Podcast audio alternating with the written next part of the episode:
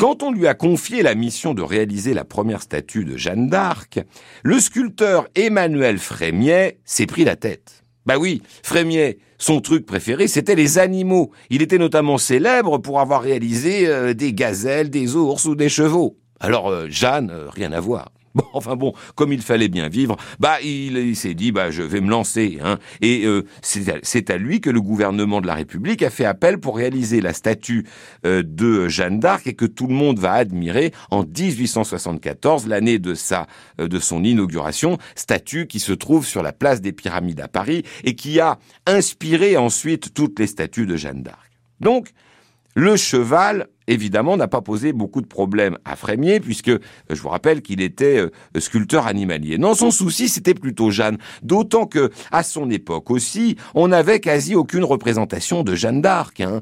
Euh, il n'y avait pas de photographe à l'époque de Jeanne. On savait juste, et on sait toujours d'ailleurs pas tellement plus depuis, hein, euh, par quelques papiers qu'elle était plutôt petite, peut-être un peu forte et qu'elle avait de grandes mains.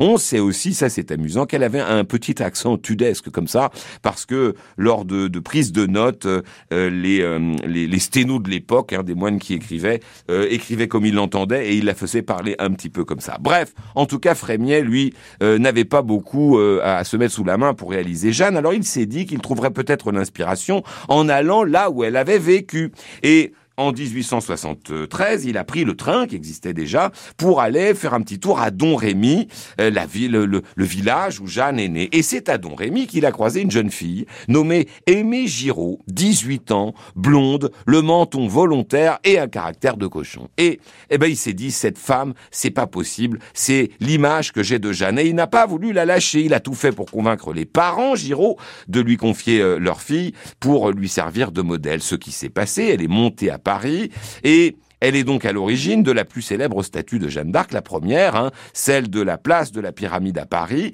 euh, qui va euh, faire beaucoup de, petits, hein, euh, de petites statues, si j'ose dire, puisque c'est le même sculpteur pour la statue de Jeanne d'Arc à Nancy, à Philadelphie, à Lille ou à Melbourne. Alors, plus tard, lassé de faire des Jeannes, il va recommencer à faire des animaux, alors des autruches, des éléphants. Mais on lui doit aussi quand même une autre statue très célèbre en France, celle de Saint-Michel terrassant le dragon, qui se trouve tout en haut du mont Saint-Michel. Alors, qu'est-elle devenue Aimée Giraud? Eh bien, elle est devenue parisienne, elle a mené une vie de patachon, faut bien le dire, taxant à l'occasion son ancien patron sculpteur, et elle est morte en mai 1937, morte brûlée vive, très exactement 506 ans jour pour jour après Jeanne d'Arc, dont elle a servi de modèle.